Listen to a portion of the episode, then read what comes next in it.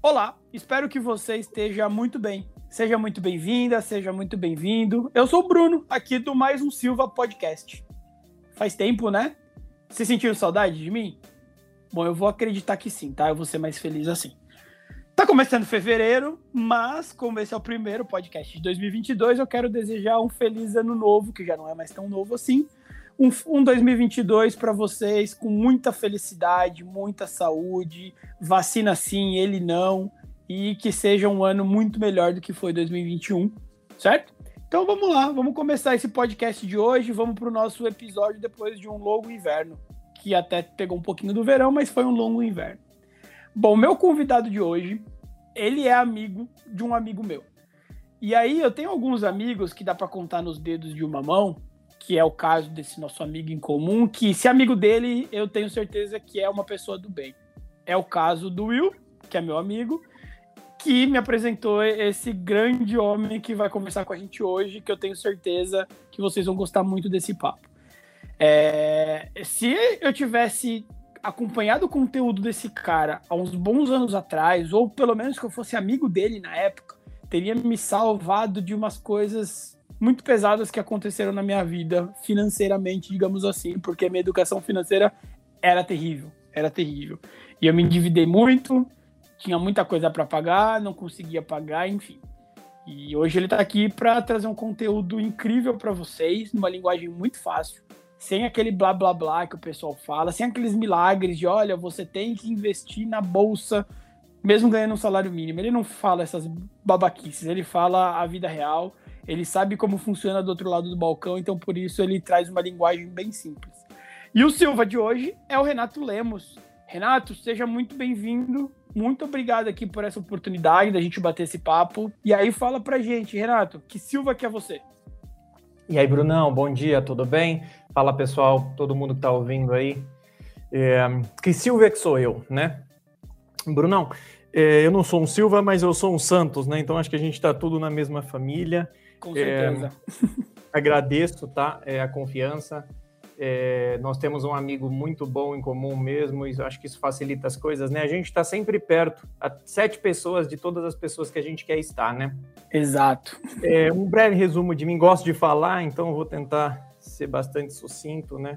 Eu sou advogado, é, nasci e moro em São Paulo há 33 anos. Há algum tempo eu me tornei investidor, gosto de falar com pessoas que não são Faria Limers, né? A gente é, brinca com com a frase, né, finanças para não Faria Limers, nada contra, né, o pessoal técnico, nada contra os especialistas de mercado, mas tem um ponto, né, que eu fui muito endividado durante um tempo da vida, certamente a gente vai falar disso durante o podcast, então não vou tocar muito nesse ponto na introdução, então tudo foi muito difícil, né, ao longo do tempo, desde sair das dívidas até conseguir fazer o meu primeiro investimento e manter aportes. Então eu gosto de falar de uma forma prática, é, aprendo todos os dias, conforme também ensino outras pessoas, amigos, seguidores, interessados em, em sair das dívidas, né, começar a poupar e entrar no mercado financeiro.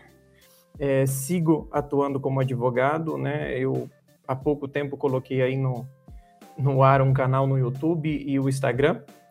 Agradeço essa oportunidade, é o primeiro podcast que eu estou participando, então para mim é uma honra, para você a gente vai ver no final o resultado, tá?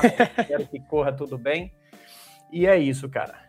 Vai correr tudo bem, com certeza. É uma honra para mim também bater esse papo aqui. E vamos embora, vamos embora, Então, obrigado pela sua apresentação.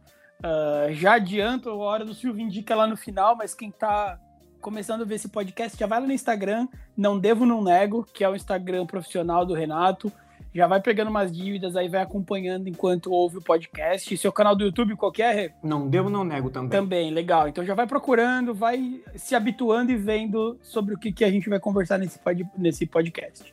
então vamos lá. É, eu acho que o começo de tudo aqui, e pelo pouco que a gente já se conhece, pelo pouco que eu tô acompanhando o seu conteúdo, é, tudo começou com endividamento, certo? Perfeito como que você se endividou? O que, que aconteceu para o Renato cair no buraco das dívidas? Vamos lá.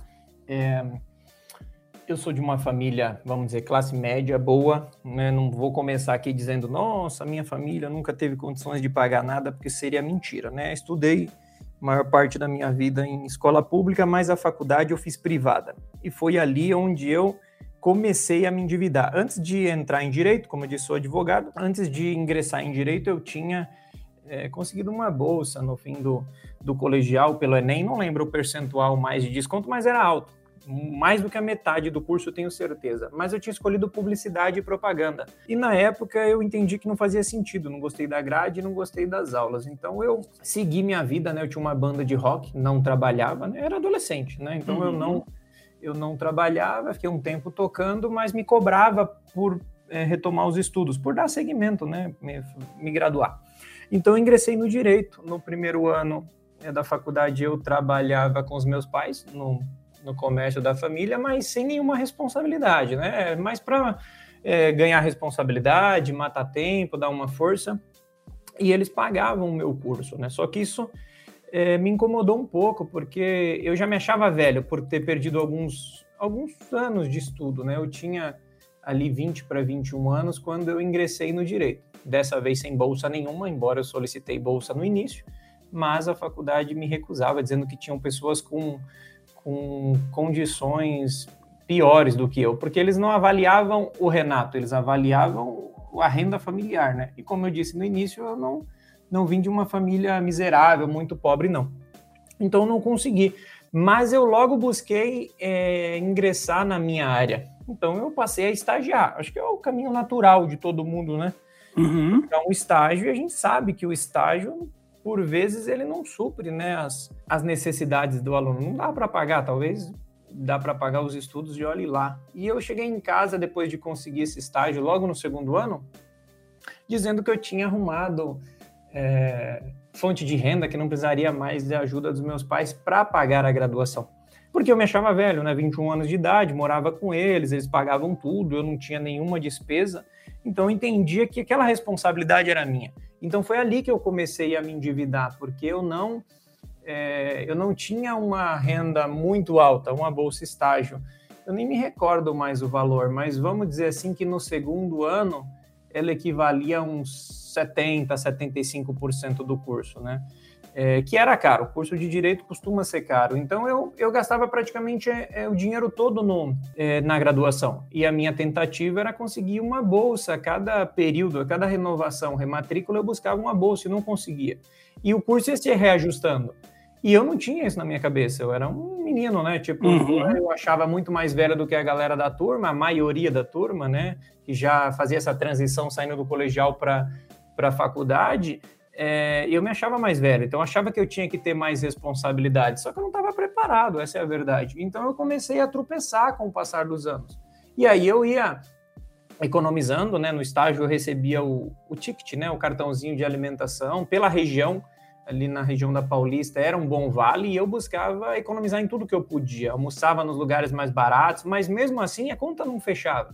Então ali no terceiro ano da faculdade, é, já estava empatando as despesas com matrícula, é, compra de livros, né? Livros de direito costumam ser muito caros, então eu não conseguia comprar todos, eu tinha que pagar mensalidade e ainda tinha que comprar essas coisas básicas para estagiar: gravata, calça social, camisa. Então, é, mesmo buscando fazer muita economia e parcelando, não dava, não, não tinha milagre, eu tinha que ganhar mais, mas a, a bolsa era boa. É, para a época, né? Conversando com a, com a galera da faculdade, a, a, o escritório pagava até razoável. O problema é que a conta não fecha, custo Brasil é muito caro, né? A gente tem uma série de coisas que, bom, desde que o mundo é mundo, né? Não adianta a gente sim, sim. Então, o que acontece? Como eu comecei a me endividar, agora respondendo, né, passando aí feito essa essa breve introdução de, de qual foi a causa do, do endividamento, né? A faculdade em si, eu cair em questões de eh, tarifas bancárias, né? Seja de cartão de crédito, porque eu buscava comprar tudo parcelado, as coisas que não estavam atreladas à faculdade, para sobrevivência. Às vezes ir num cinema, é, sair para comer alguma coisa com os amigos, coisa simples, não tinha luxo. Não, nunca fui um cara assim de, ah, preciso de roupa de marca, preciso dessas coisas, não. As poucas coisas que eu tive assim foram meus pais que compravam quando eu era adolescente, mas é, eu sempre fui muito centrado nesse ponto. O problema é que eu não tinha grana mesmo. E o que aconteceu é que com o passar do curso eu fui me, me apertando, até que chegou o ponto ali, acho que no quarto ano, que eu não conseguia mais pagar todos os meses. Já estava mais caro, a, a graduação já estava mais caro do que a bolsa. Então eu comecei a intercalar. É, era, como eu disse, muito novo e não só pela idade, mas pela cabeça, pela mentalidade. Eu comecei a alternar os pagamentos. Então eu pagava um mês, no outro não, aí às vezes eu pagava atrasado o outro. Poxa, vendo algum dinheiro na mão, porque no mês que eu não pagava sobrava alguma coisa, eu recebia a bolsa todo mês. E o mês que eu não pagava a faculdade, na minha cabeça o dinheiro era meu. E assim, eu sabia que ia ter que me resolver com a faculdade, porque eu ficava devendo. Então eu falava, ah, depois eu vejo isso. E eu comecei a gastar esse dinheiro. Aí foi aí que eu comecei a, a sair, às vezes ir para praia. O pessoal da turma sempre ia fim de semana para praia, ou então às vezes ia sair para comer uma pizza, ia para alguma balada. E foi aí que eu comecei a fazer esse tipo de coisa da, da, da idade, né? Da época ali, da turma de faculdade, na empolgação. E não fiz essa essa, esse planejamento. Na verdade, eu não tinha a menor noção de que eu precisava fazer esse planejamento. Então foi aí que virou uma bola de, de neve, muito rápido eu me endividei. E concluindo aqui o ponto alto da, das dívidas, quando eu, eu concluí a graduação, eu ainda não tinha feito é, o exame, não tinha passado na prova da OAB. Eu tinha realizado alguns testes, né? Eu tinha feito algumas vezes a prova, mas eu não tinha me aplicado para, de fato, focado naquilo. Eu tinha muita questão, tinha os estudos, tinha tudo toda a questão do, do, da grade, né, as tarefas complementares, as atividades do curso, as coisas inerentes à própria colação de grau, né, para a conclusão do curso, eu não me apliquei para as provas, eu não tinha essa ideia de que eu precisava sair pronto, né, então quando uhum. concluí, eu não poderia é, continuar no escritório que eu estava, porque eu estava ali no limite do tempo do estágio na época, então eu acabei a faculdade, não dava mais para estagiar, que eu tinha feito o período máximo, não tinha o que fazer. Então acabei saindo do escritório e não era advogado. E aí eu perdi a renda, né? Ou seja, a bolsa não tinha mais. E eu tinha todo o parcelamento. Eu comprava gravata, camisa, tudo parcelado. E o que aconteceu? Eu não consegui pagar. E foi aí que teve o ponto-chave. Se não bastasse a faculdade, que era é, um montante considerável, falando de principal sem juros, é, o banco, ainda que eu tivesse eram três cartões de créditos em dois, duas instituições bancárias diferentes, ainda que eu não tivesse é, muita, muito crédito em um banco e no outro sim, é, rapidinho consome tudo, né? Então sim, eu, sim. eu entrei em cheque especial, eu entrei em rotativo, que na época não tinha é, a vigência da norma de hoje, né? Depois de um, de um, de um parcelamento, de um, de um rotativo entrar automaticamente num parcelamento, seria uma medida para contribuir com o consumidor. Na época, os juros iam comendo solto e eu não estava nem aí. aí. Às vezes o banco me ligava e falava assim: Poxa, você quer fazer um, um empréstimo para suprir então eu nem fazia conta, eu não tinha essa noção de que eu precisava ver qual que era os juros mais alto, eu estava perdido, né? Não tinha mais cabeça para essas coisas. E foi aí que eu cheguei num montante pesado, cara. Cheguei a ver algo em torno de 70 mil reais de débito. Então, para um recém-formado, isso é muita grana. Quer dizer, hoje em dia é muita grana para todo mundo, mas para um recém-formado que está sem o estágio, sem a bolsa, Exato. desesperador, né? Sem renda, vendo tudo subir, é, desesperador. Eu cheguei a ter os, os cartões de crédito bloqueados, né? Que é o óbvio, né? Não vou aqui culpar o banco. É, eu não usava mais. Depois que eu saí do escritório, eu foquei em estudar, mas os exames não é assim uma prova que tem todos os meses. Então, é, poxa, na época eu acho que eram duas vezes por ano. Acho que continua, não sei. Não sei como, como era, para ser bem sincero, mas eu sei que eu tinha que me preparar ao longo de, de alguns meses e teria que passar na prova e depois que passasse na primeira fase, teria que ser aprovado na segunda, que é uma prova prática.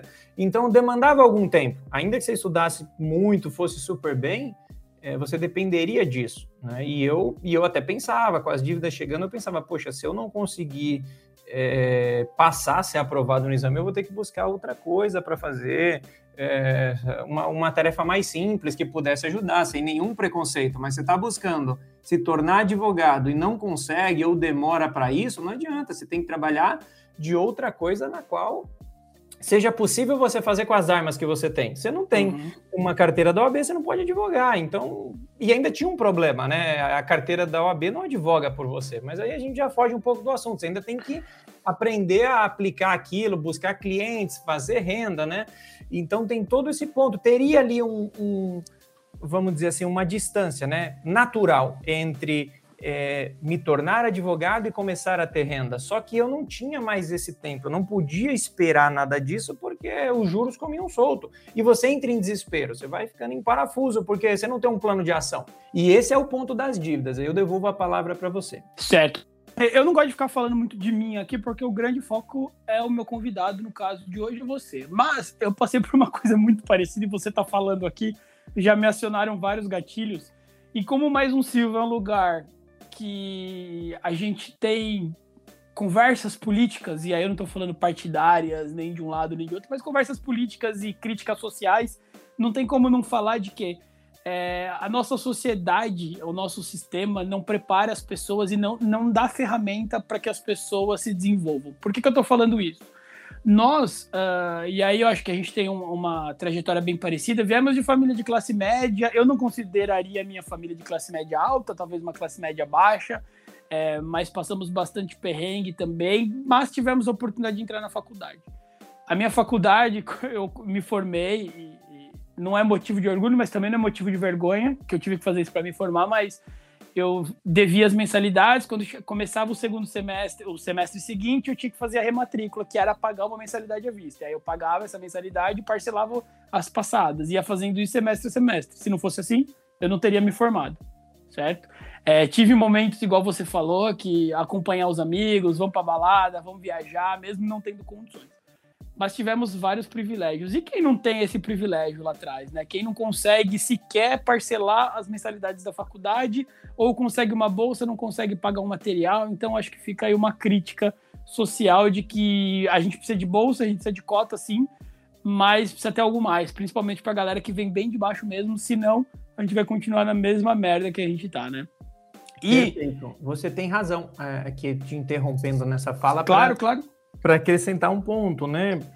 Bom, eu gosto de falar, acho que já deu para perceber aí nesse início, e eu acabei não entrando nesse ponto do detalhe, né, falar das dívidas, mas você tem total razão, porque não basta só cursar, você precisa renovar, né? E eu, assim, é, todo, todo, toda renovação, a minha, meu nome entrava na lista meses depois porque Sim. tinha que ir para o setor financeiro, tinha que buscar uma forma de pagar a rematrícula. Minimamente, você poderia até atrasar tudo se quisesse, mas você, ou se não tivesse, quisesse, que eu digo é, não tivesse outra opção, mas você tinha que pagar uma e negociar o restante. E quando atingia um valor, pelo menos na minha faculdade, mas todas são assim, né? Pelo menos na faculdade que eu, que eu é, estudei, você precisava de um fiador. Então ainda, ainda tem esse problema de é, eu não falava em casa que eu tinha essa questão, esses débitos, não por vergonha ou por, por falta de, de apoio, mas porque eu achava que eu tinha que me virar pela, pela idade, pela, né, pela mentalidade que eu tinha. Mas eu já contei com fiadores também. Um amigo meu chamado Leandro, também amigo do, do William, nosso amigo em comum,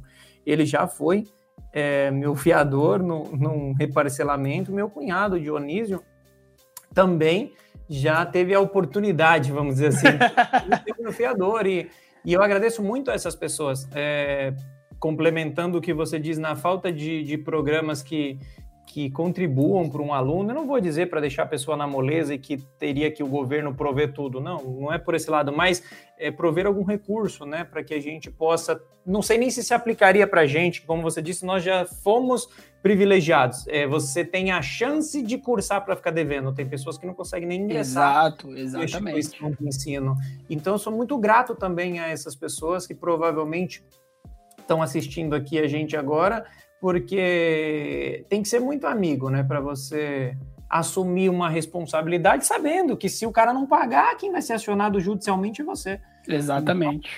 Não é, é para gente... qualquer amigo, né? Exato. Não. E, e, hoje em dia eu até, aproveitando aqui o gancho, eu até desaconselho que as pessoas façam. Se você não for muito amigo, se não for uma pessoa assim, avalie o risco não, não empreste crédito para qualquer pessoa, não empreste cartão de crédito, cheque especial, qualquer coisa que você tenha para qualquer pessoa, né? Nem familiares, se não tiver um plano bem definido, você não tem que se meter na vida da pessoa, mas você precisa entender se a pessoa vai ter condições de sair daquilo. Mas não vou fugir muito disso, não. Agradeço aí a sua complementação para eu também poder dizer desse detalhe. Legal. Bom, e falando do emprestar crédito para as pessoas, eu já precisei muito de contar com outras pessoas para isso. Agradeço, sou eternamente grato. Mas hoje eu penso igual você. É, é melhor você emprestar o dinheiro, por menos que seja, do que você se comprometer com crédito, sendo fiador, que isso pode trazer um prejuízo absurdo e acabar com sua estrutura familiar e financeira, né? Mas vamos lá, é, é, bom, você chegou no, no, em várias dívidas, você citou aí um número de 70 mil reais, e o que, que isso trouxe de negativo para sua vida? Eu consigo imaginar algumas coisas, como por exemplo, você não tem crédito no mercado, você não consegue fazer suas coisas, você não consegue planejar um futuro a curto, médio e longo prazo, porque você não sabe quando você vai sair disso. É, parece um limbo. Não sei se você que está ouvindo aqui a gente, esse papo, já, já ficou endividado ou está endividado. Mas assim, é desesperador. É banco ligando o tempo todo, o cara tá chegando, seu nome no cartório e você não vê uma luz no fim do túnel. Então traz vários, vários prejuízos também psicológicos. E como que foi para você? Como que isso afetou a sua vida negativamente? Certo. Para mim foi muito importante. É, depois que passa é fácil da gente falar, né? Não vamos ser hipócrita. Ninguém quer chegar nessa situação, mas para mim foi muito importante chegar no ponto que eu cheguei. Vamos dizer assim, fundo do poço, porque eu não tinha outra escolha. Quando eu cheguei no pior momento ali de ter os créditos é, bloqueados, os cartões de créditos que eu não tinha renda, já não utilizava deles, mas tinha uma garantia de para qualquer imprevisto eu ter um cartão de crédito, porque eu não tenho dúvidas que esse pensamento meu não está muito distante da realidade da maioria das pessoas. As pessoas hoje contam, né? Não todas, mas a maior parte dos brasileiros contam com o dinheiro do banco, com uma linha de crédito. Poxa, eu não posso ficar sem um cartão de crédito se acontecer um imprevisto, né? É, foi muito importante para mim chegar no momento que eu estou hoje, porque é, a gente tem diversas oportunidades. Todos os dias a gente tem oportunidade de sair das dívidas. Todos os dias a gente tem oportunidade de ir para frente, de buscar investir. Só que a gente tem medo. Às vezes a gente acha que o desconhecido vai fazer mal para a gente. E para mim foi importante, olhando assim para trás, deu tudo certo até aqui. É, mas foi muito importante, é, olhando assim em retrospectiva, esse momento, porque eu tive que parar tudo e criar uma estratégia. Então eu tive que buscar sair do, daquele poço que não tinha mais para onde descer, que as pessoas falam assim, ah, o poço tem porão, né? Eu não tinha mais para onde ir, né? Então, assim, é, o ponto seria que a gente responder para quem está ouvindo a gente, o que, que, a pessoa deve fazer nesse caso, né? Para quem está numa situação parecida, primeiro é não deixar chegar no, no, fim do poço, mas se chegar, a gente deve buscar parar tudo, estudar, é, não se preocupar muito com as coisas que são externas, o que, que as outras pessoas vão pensar, se vão achar que a gente é um devedor contumaz ou que a gente é um caloteiro. E também a gente não deve ficar é, se vangloriando por ter uma boa dívida ou uma dívida ruim. Por muito tempo eu pensei assim, não compartilhava com as pessoas, mas pensava, poxa, eu fiquei devendo para estudar. Dívida é dívida, não tem dívida boa, né? Ah, foi para estudo, não foi para consumo, não foi outro tipo de gasto. Sem julgamento, sem preconceito, mas é dívida, né? Você tem que ter um planejamento para não entrar nelas. Eu queria estudar, eu tinha que fazer um planejamento. E o ponto que é, respondendo a sua pergunta, que acaba jogando a gente para baixo, é que a gente não consegue dormir às vezes de preocupação, a gente recebe ligações o tempo inteiro, então você não consegue fazer outras atividades. No meu caso, não atrapalhou muito porque eu não tinha outras atividades para fazer, eu só estava estudando. Então eu tinha bastante tempo para é, atender. Nesse momento, estudando para o exame de ordem. Eu tinha muito tempo para atender. E por é, buscar ter estudado isso ao longo da faculdade, ter noções né, de execução, de, dos desdobramentos, é, não judiciais só, mas é, extrajudiciais que a coisa pode levar, eu tive que me aplicar. Eu não conseguia dormir, eu não, não tinha sossego, eu achava que isso ia, não ia parar em lugar nenhum. Então eu tive o nome, tive restrições, né? O nome sujo, vamos dizer, no ditado popular, para ficar fácil para todo mundo que acompanha ouvir, no Serasa, no SCPC, no Boa Vista, no SPC também. Então todos os órgãos, é, meu nome estava lá, é, e isso causa um desconforto, né? Você é, não consegue, eu não tentava, né, sendo muito sincero, não tentava fazer dívidas, eu não tentava comprar, vou fazer um crediário, não, não tinha por que fazer isso. Mas eu não, eu não precisava do básico, né? Mais uma vez, tinham pessoas, é, talvez tem pessoas que, além de tudo isso, se livrar das dívidas, ainda têm a responsabilidade. Eu não. Eu morava com os meus pais, então acabou sendo um pouco mais fácil eu não ter a responsabilidade de pagar um aluguel, não ter a responsabilidade de é, sustentar um filho, não ter a responsabilidade de é, pagar as despesas da casa, luz, água, alimentação, né?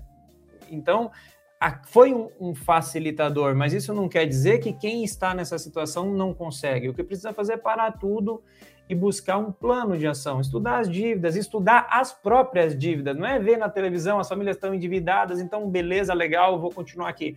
Não, você tem que buscar um plano de ação para a sua dívida. Você tem que tentar individualizar aquilo. Ah, é um banco. O banco tem um montão de cliente, ou é uma faculdade, ou é qualquer credor. Ah, ele tem outras pessoas na situação. Tudo bem, mas cada situação é uma situação, cada realidade é uma realidade. Você precisa ser transparente para conseguir explicar para o seu credor e convencer de que aquele é o seu momento. Precisa ser bom para os dois. Aqui já puxando a sua pergunta para um ponto de negociação.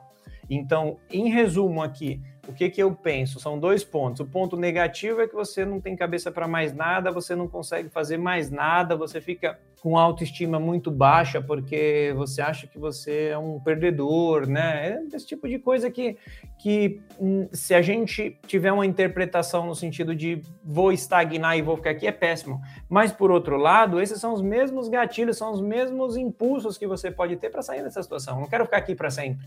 Então, se você não for inerte, você já está numa situação complicada, você já está vendo aquilo virar uma bola de, de, neve, uma dívida impagável, que a gente sabe que, que são com os bancos os maiores juros que a gente vê no país. E se você não fizer, se você fizer alguma coisa, ainda você vai precisar contar com a sorte, sem planejamento, você vai ter que contar com a sorte, você vai ter que depender é, do credor para é, eh, reduzir custos, retirar juros, é, possivelmente ali perdoar uma parte do débito ou o débito como um todo, dependendo de quantos contratos você tiver ali, e precisa ter a sua postura, você precisa buscar fazer alguma renda, você precisa buscar alguma coisa.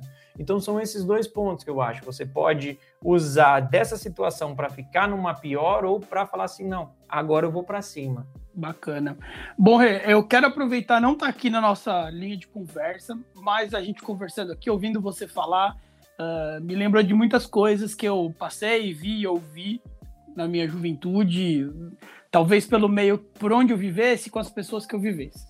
E aí eu ouvia muita gente dizer, uh, e, e, era a realidade da pessoa, de olha, eu tô com as contas super apertadas e mais do que apertadas, estouradas. O que eu recebo é para eu comer, para eu pagar meu aluguel, uh, malemar sobre um dinheirinho, como que eu vou pagar essas dívidas?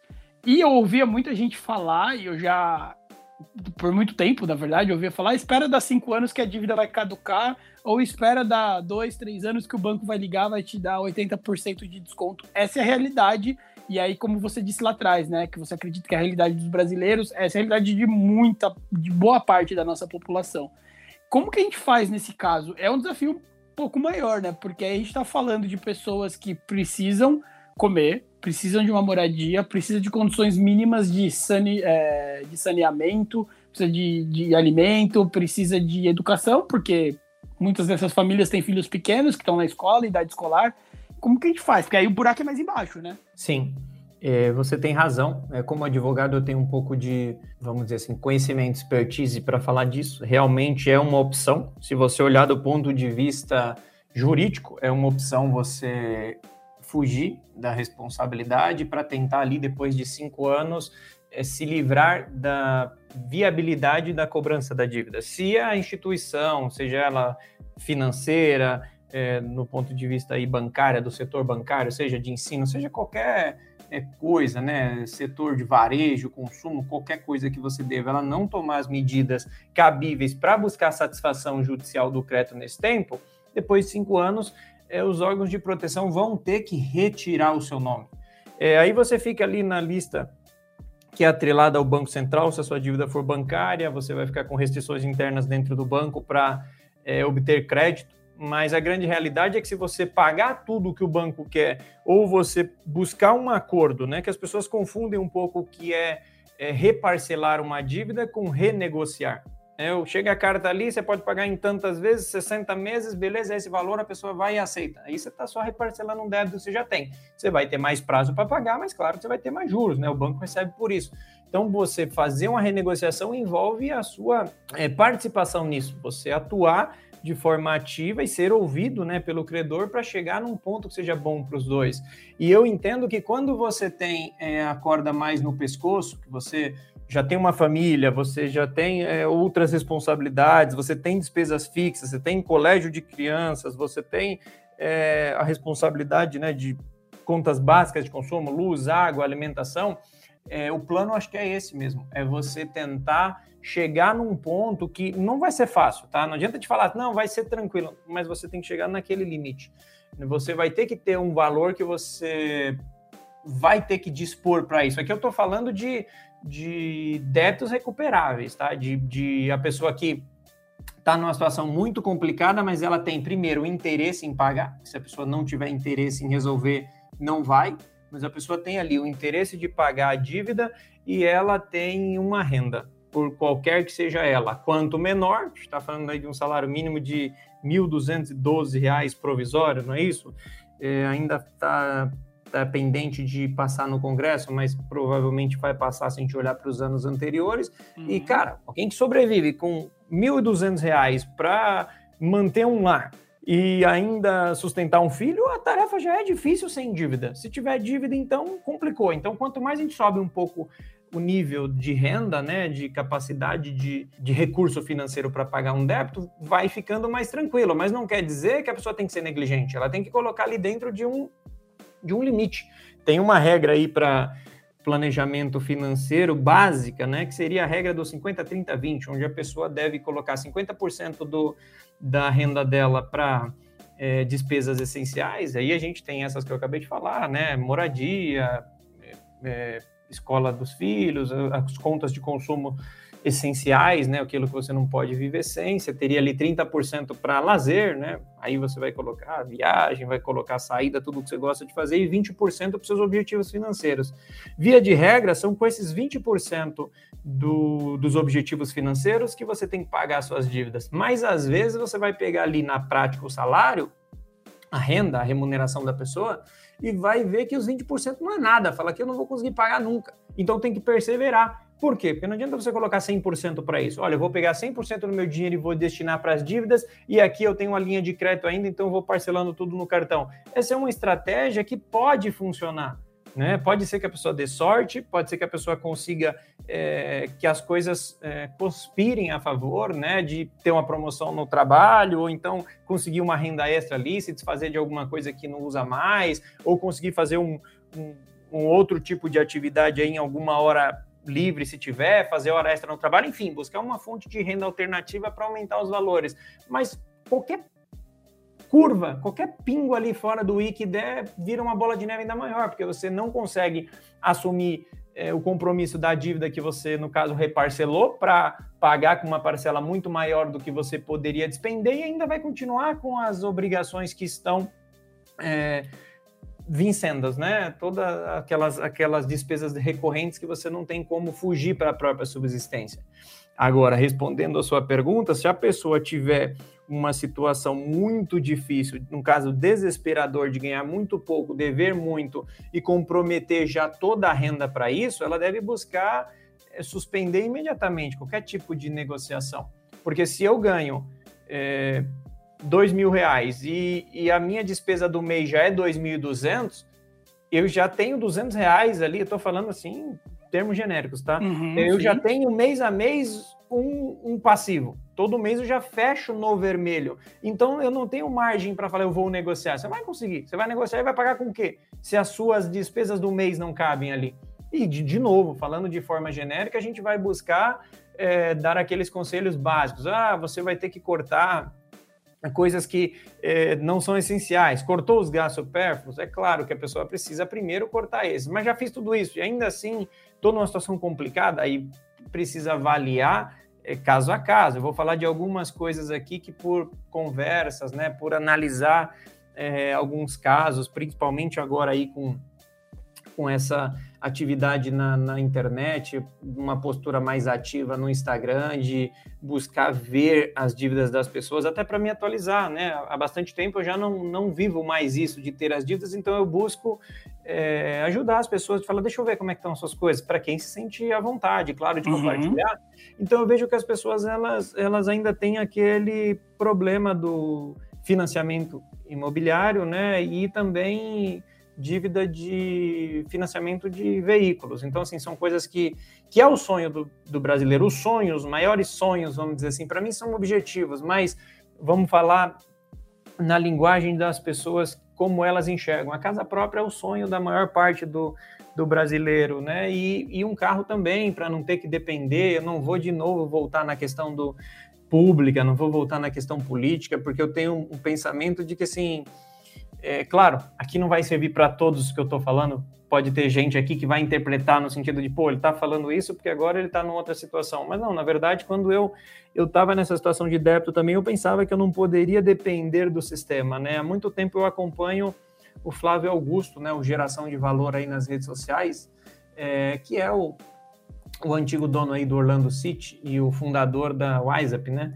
Ele tem essa linha de pensamento de que estabilidade não existe. E eu concordo. É, para eu assumir uma coisa para mim aqui, explicando um pouquinho para você de como eu penso, eu primeiro tento refutar cada um dos pontos para ver se faz sentido. Alguém fala para mim, investe nisso.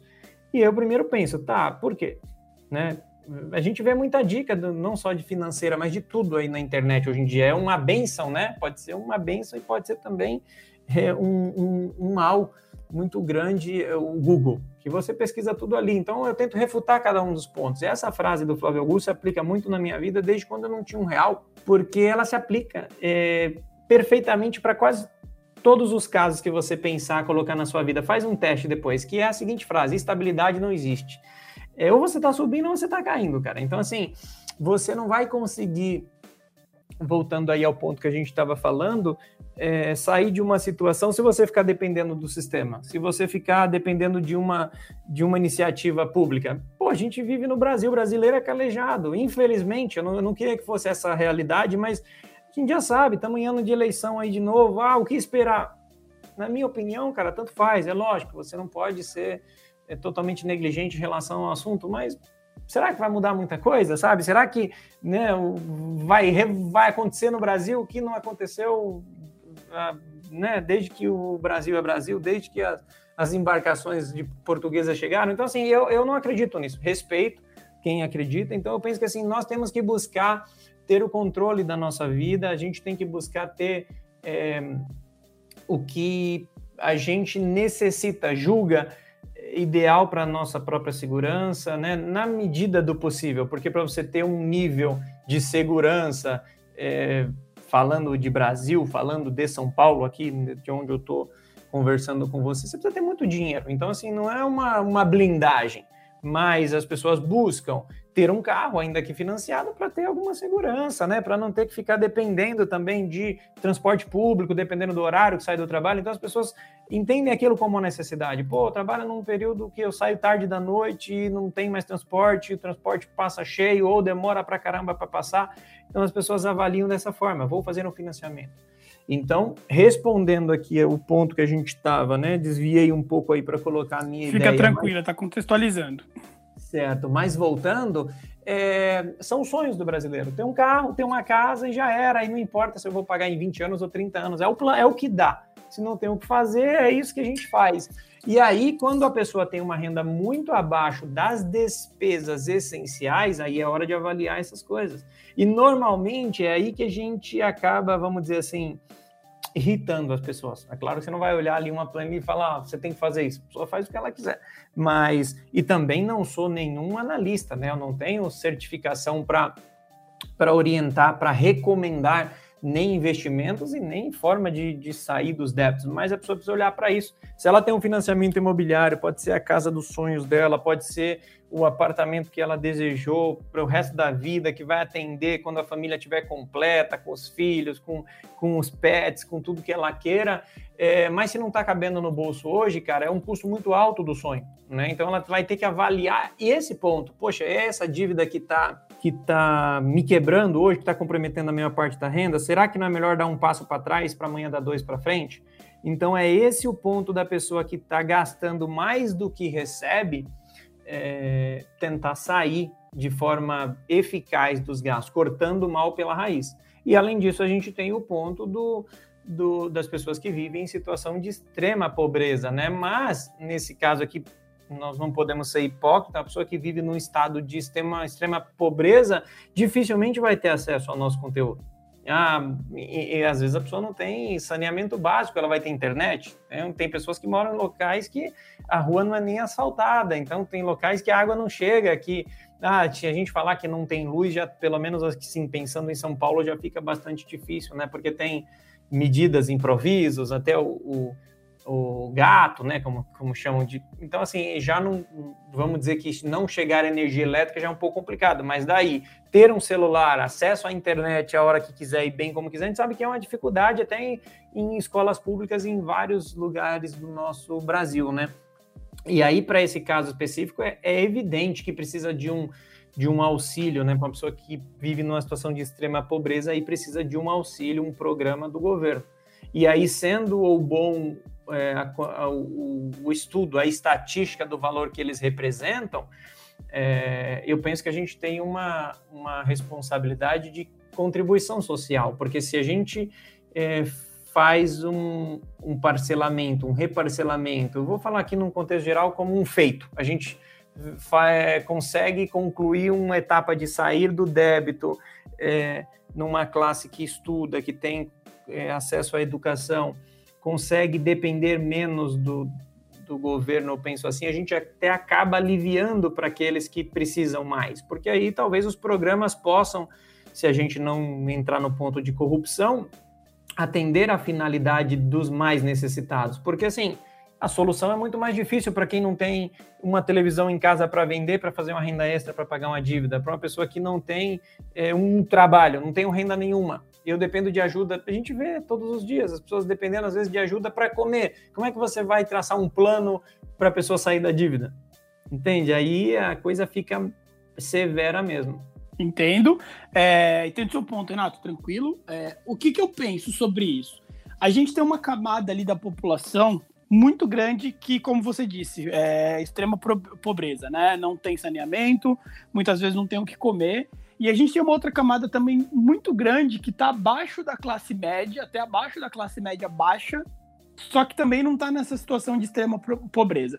Essa pessoa ali, bem ou mal, consegue comer, uh, trocando um alimento daqui, outro alimento dali, que eu também não julgo que é a melhor forma do mundo, cada um deveria ter o direito de comer e a possibilidade de comer o que quiser, mas enfim. Uh, e essa pessoa tem uma televisão em casa, ela tem um celular, ela tem um gato net que ela consegue acessar a internet. E, e ela não está então nesse, nessa camada tão de baixo que é o de não ter o que comer.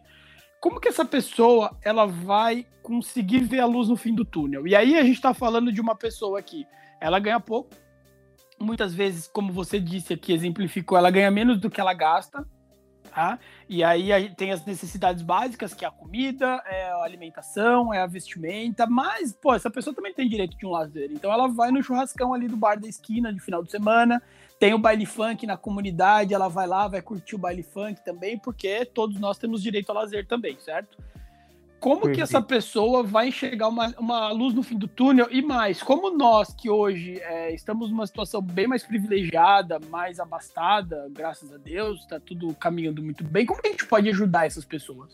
Porque talvez até aquela pessoa lá da situação de extrema pobreza, ela não vai ouvir esse podcast, ela não vai acompanhar seu Instagram, seu YouTube. Mas nós podemos ser algum agente de transformação e, e contribuir com a vida dessas pessoas. Como que a gente para chegar num, num, bem comum e para trazer uma luz no fim do túnel, uma esperança para essas pessoas. Para que também esse, esse jovem que está na, naquela classe que eu chamei de intermediária, né, que é abaixo da classe média baixa, só que não está em situação de extrema pobreza, como que ele vai poder conseguir estudar e ter um futuro melhor e dar um, um futuro um pouco mais confortável para a família dele, pensando do lado financeiro e na organização financeira? Não sei se eu fui claro na pergunta. Foi sim.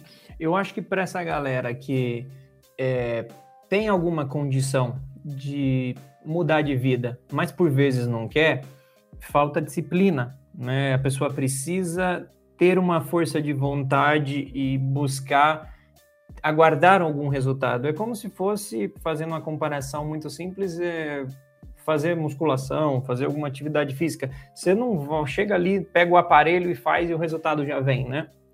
Você precisa acompanhar ao longo do tempo, você precisa repetir aquilo é, com alguma frequência, inclusive com uma certa frequência, se você quiser ter um resultado.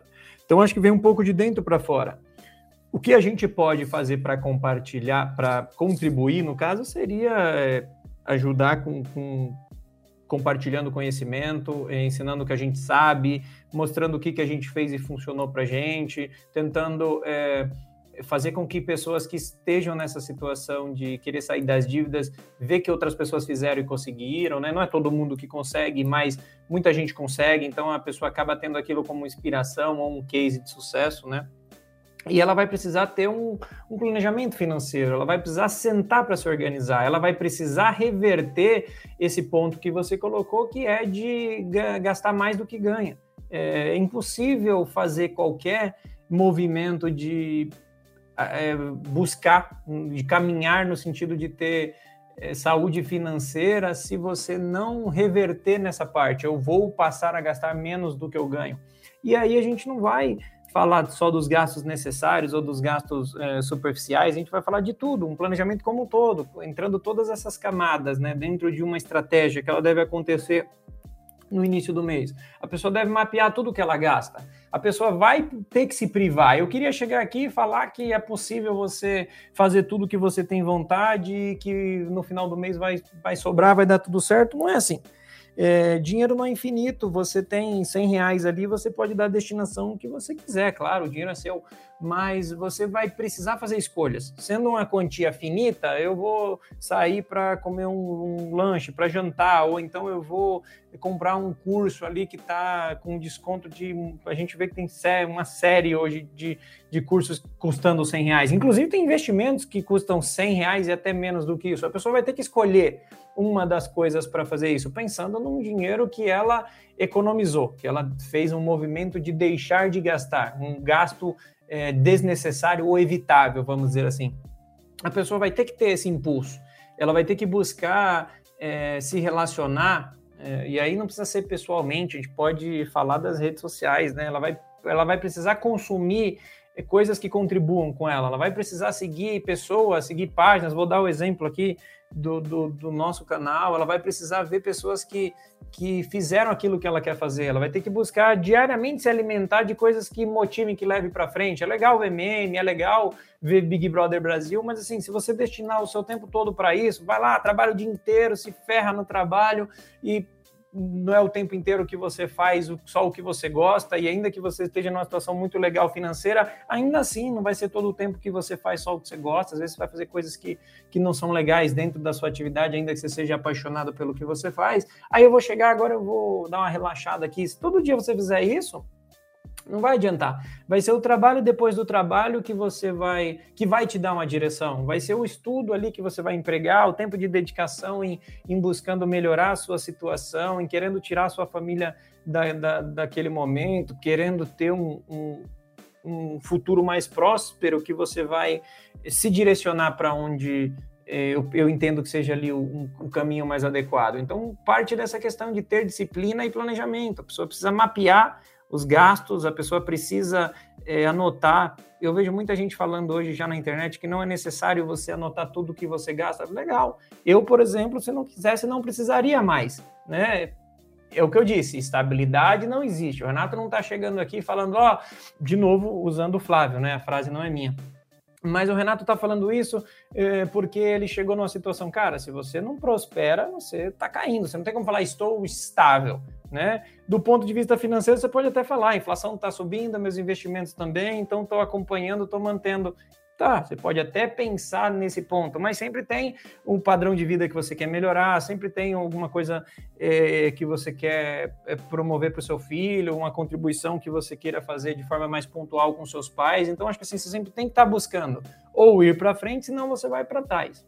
Certo. Uh, tô pensando aqui e o meu silêncio é porque eu tô refletindo sobre muita coisa, tá? E quando eu tô te, te dando essas provocadas Rê, sobre o pessoal de mais de baixa renda, é porque é uma dúvida que eu tenho, é algo que me preocupa bastante e é algo que eu tenho pensado muito em como que a gente pode reverter essa situação.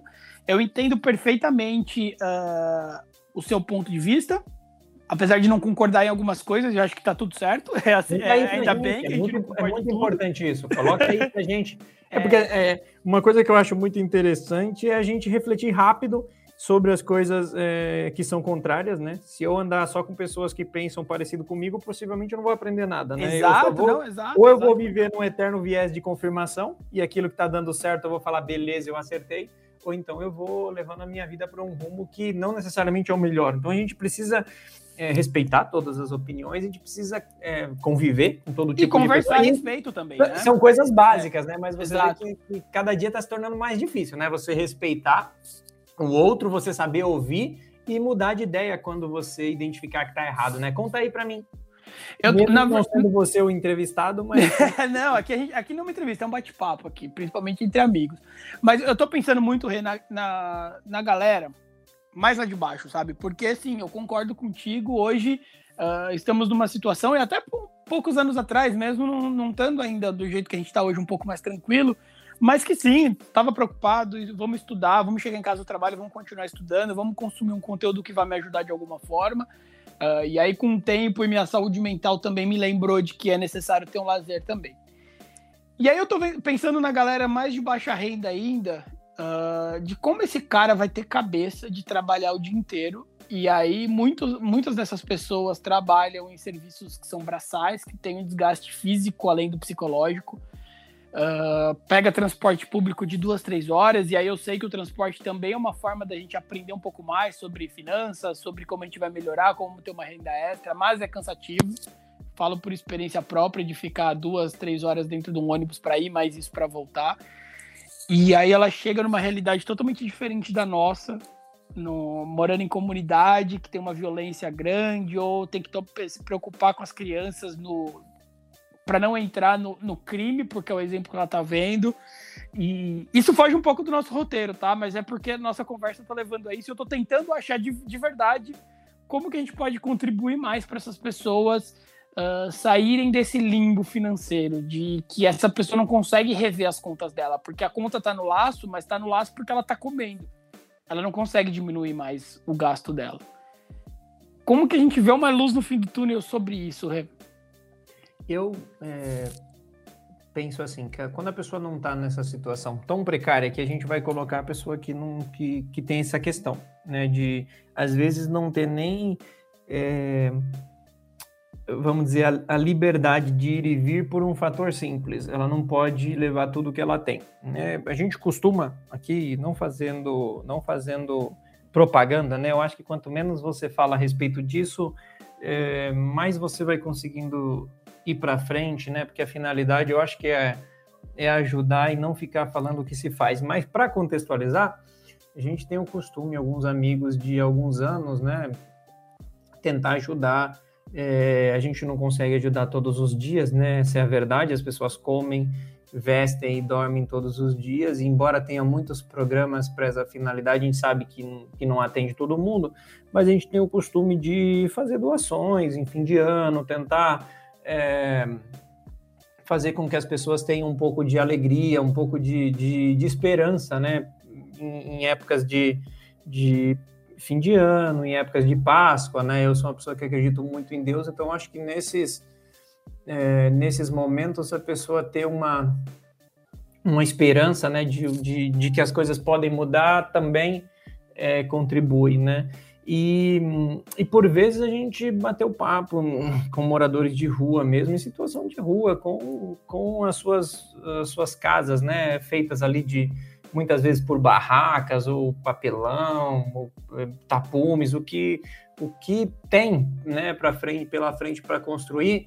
E essas pessoas, muitas das pessoas compartilharam com a gente de que assim não, não consegue ficar muito tempo longe, porque se é, um caso específico que nós vimos de uma criança bem pequena e os pais nessa situação, né? Ele trabalhava em uma, em uma, em uma oficina que permitia que eles dormissem aos fundos, né? E aí quando eles tiveram o filho, a coisa complicou também para o dono para poder, é, né? É, compatibilizar o trabalho com, com, com, a questão de moradia do funcionário e não deu certo e ele não tinha outro plano e acabou indo para a rua. Então, quando um saía, seja para buscar alimento, comprar alguma coisa com o dinheiro que conseguia, o outro ficava. E primeiro porque tinha que cuidar das da criança, né? E, e segundo porque é, tem sempre esse risco de ter as coisas recolhidas, né? Seja pela pelas autoridades ou então outros né, moradores acabarem levando, né? Embora ele disse que assim de,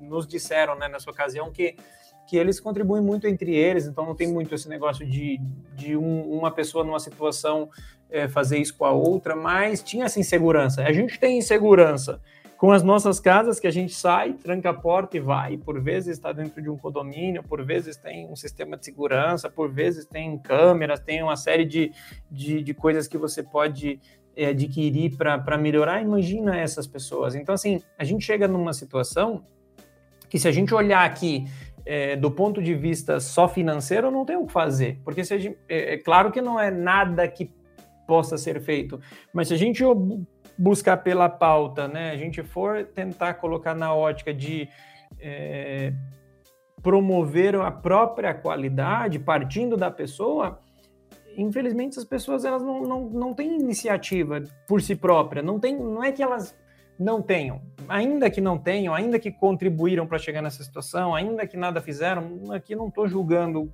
o, motivo. Você tem que sentar lá, conversar com a pessoa, tentar entender o que aconteceu e cada caso é um caso.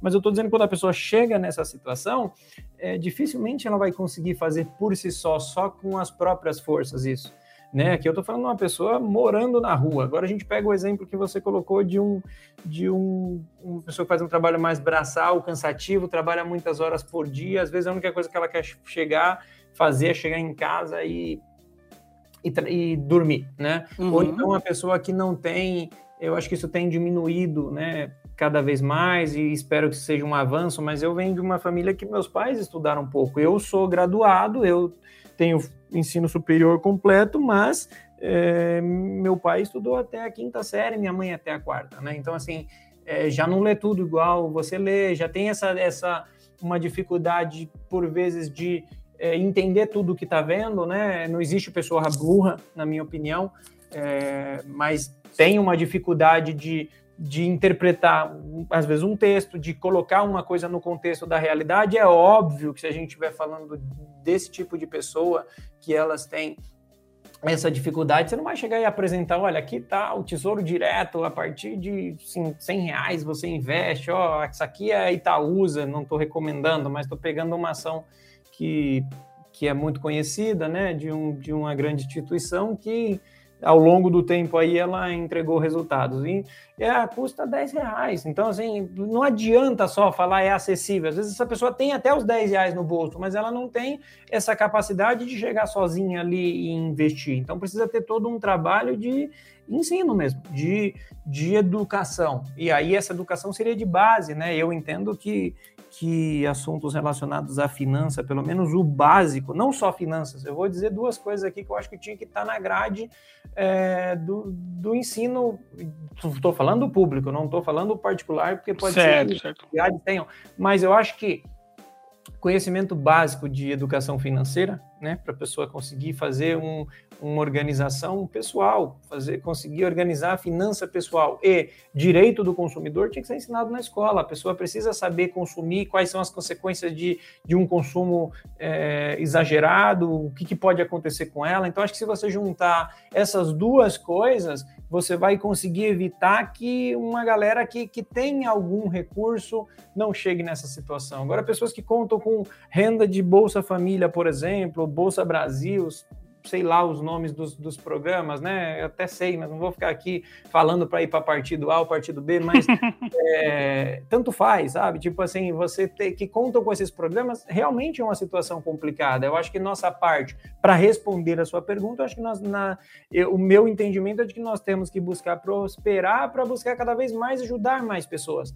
Mas isso não é suficiente. Só o Bruno prosperar e de tempos em tempos ele conseguir separar uma parte da renda dele para ajudar algumas pessoas, isso não muda né, um, um, uma nação, isso não muda é, o pensamento de uma nação. Então, acho que nessa parte dos mais precários, é óbvio que eles precisam e nós precisamos também que, que tenham medidas públicas efetivas, porque uma vez que você diminui a pobreza, você aumenta não só as condições dos mais necessitados de né, caminharem ali, vamos dizer, acima daquela faixa do razoável, mas você contribui para que o, o, o, mercado econômico, o setor financeiro, ah, e tá de novo o cara falando aqui, não é isso, mas você contribui para que a economia avance. Por que, que você pega um, um país como os Estados Unidos, por exemplo, e compara com o Brasil, o que é que muda? Ah, um país desenvolvido, não estou falando de cultura, não estou dizendo que é o seguinte, é, é,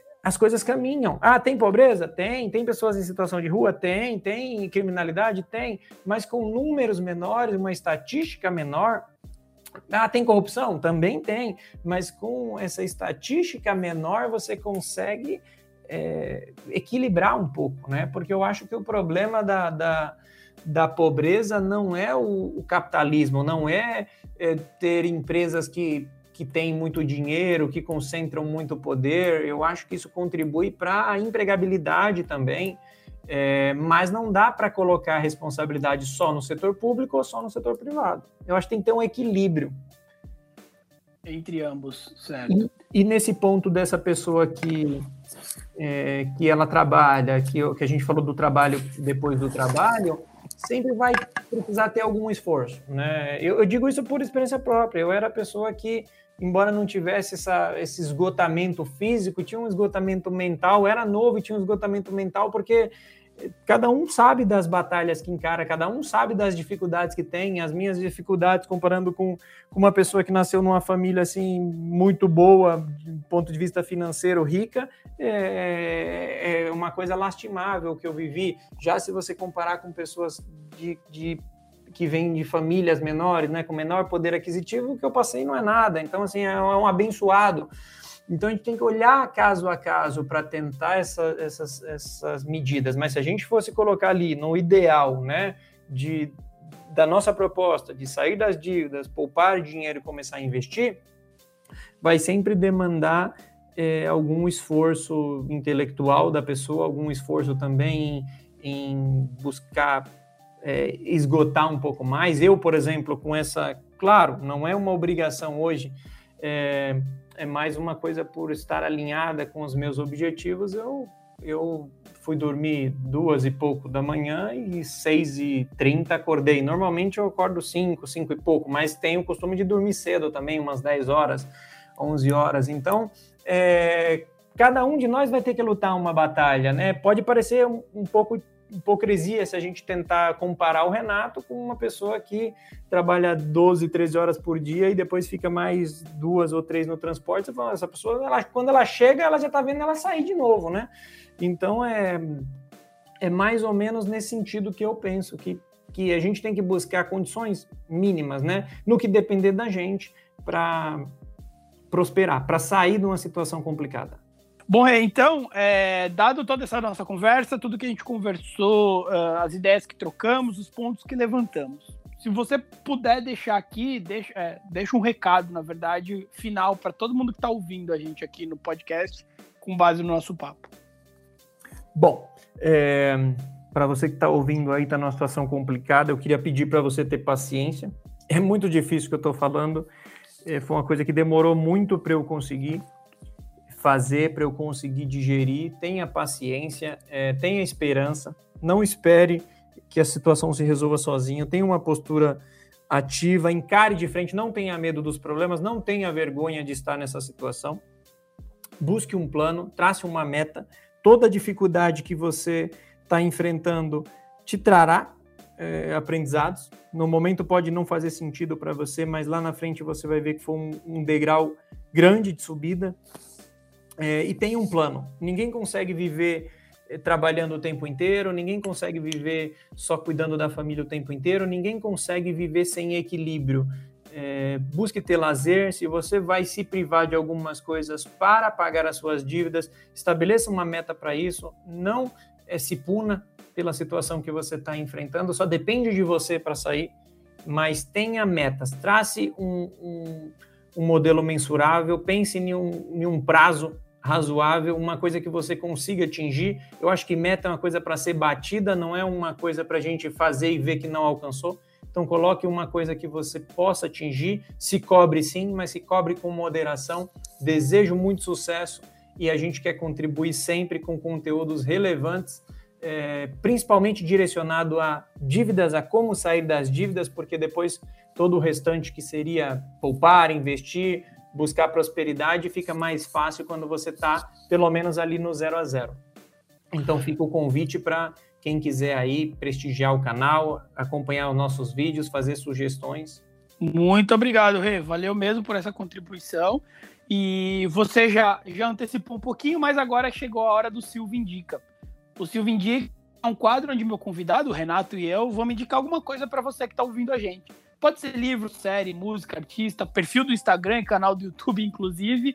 E, por favor, faça as honras. Você já indicou o canal Não Devo, Não Nego, mas siga com as suas indicações, por gentileza. Não precisa se limitar a uma só.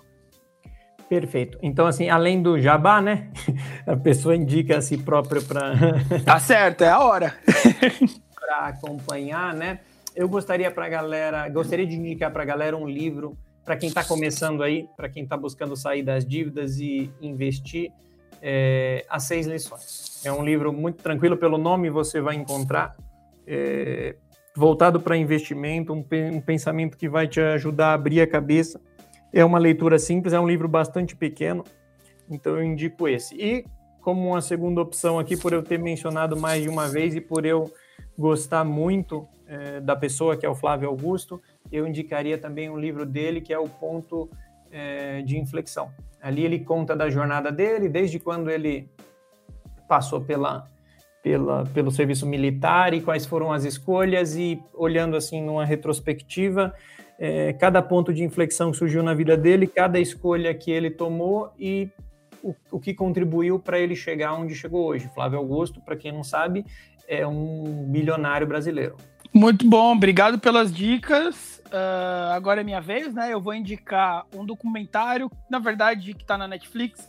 Não sei se eu posso chamar de documentário, porque tem uns aspectos documentais e outros não, mas enfim, uh, ele é fala sobre a história do Colin Kaepernick, que é um jogador, um quarterback da NFL, da Liga Estadunidense de Futebol Americano. Quarterback, uh, ah, para quem não acompanha o futebol, o futebol americano não entende muito, é a principal posição considerada, é o cara estrategista, ele que lança as bolas para os outros marcarem os, o, os pontos, né, o touchdown, inclusive. Se você não conhece de futebol americano, tem interesse, é, vá pesquisar um pouquinho, que é bem legal, bem interessante. E o Colin, ele começou a fazer protestos contra discriminação racial nos Estados Unidos. Ele foi boicotado por isso, inclusive na época o presidente deles era o Donald Trump, que conseguiu mexer ali nos bastidores para que o Colin não conseguisse contrato com nenhum time. Hoje ele não está jogando por nenhum time. E esse documentário está na Netflix, né? Que ele chama What Colin in Black and White. Então veja o Colin em preto e branco. É, é, bem interessante, eu ainda não terminei, tô, tô, bem avançado, mas ainda não terminei. Fica aqui a minha dica que vale muito a pena para a gente entender como que funciona essa máquina de moer pessoas pretas que existe no mundo ainda, infelizmente. Rê, obrigado pela participação, foi um papo bem bacana, uma, eu acho que discussões bem legais e uh, considero que esse daqui é o primeiro podcast que eu entrevisto pessoas que a gente tem divergência de ideias e eu acho muito interessante, muito enriquecedor isso. Espero, do fundo do meu coração, ter te respeitado em todo momento, uh, das minhas posições, das minhas provocações, quando a gente conversou. É, de verdade, eu quero bater mais papos com você aqui e a gente falar sobre investimento também. E fica aqui a dica mais uma vez para quem está ouvindo: vá até o Instagram do Não Devo, Não Nego, vá no YouTube, no canal, acompanhe o conteúdo do Renato que vai te ajudar bastante. Eu que agradeço mais uma vez o convite, Bruno é, independentemente aí da nossa proximidade, né, de além de termos um amigo em comum, a gente já ter tido outras oportunidades de conversar. Eu acho maravilhoso quando a gente está numa mesa onde tem opiniões divergentes, onde a gente tem o diálogo, onde o respeito, é, acima de tudo, reina, né? E aqui o nosso papo foi muito tranquilo, foi muito leve. Você não precisa o tempo todo estar tá conversando com pessoas que, que afirmam o que você está dizendo, ou até que, vamos dizer assim, é, te bajulam, né? O importante é ter essa troca, o importante é caminharmos todos no mesmo sentido. A gente está junto, a gente está no mesmo barco. Então, acho que a gente precisa se ajudar, a gente precisa contribuir um com o outro, e eu acredito muito que aqui esse canal é, é incrível, né, no sentido de buscar é, trazer a igualdade, de é, proporcionar às pessoas uma, uma visão, né, ajudar as pessoas a, a terem uma luz sobre os, os problemas, os enfrentamentos, e aqui não apenas do ponto de vista financeiro, e conte conosco para o que você precisar. Valeu, obrigado mesmo, muito obrigado. A gente se vê numa próxima gravação, no próximo episódio. E você que ouviu mais um Silva até aqui, muito obrigado do fundo do meu coração. Não esquece de acompanhar o Mais Um Silva no Instagram, que agora o perfil mudou, é bruno.maisumsilva podcast. Tô tentando deixar algo um pouco mais pessoal para vocês. Vocês vão ver algumas diferenças já a partir agora de fevereiro. Vai ser bem legal. E esse episódio foi roteirizado por mim, Bruno Arnold, pelo William Medeiros, o amigo que a gente conversou em comum. Foi apresentado por mim, Bruno. Contou com a participação incrível do Renato Lemos e foi editado e produzido pela Atomic Bee produtora, certo? Eu espero que você tenha gostado mais uma vez e até a próxima. Fui!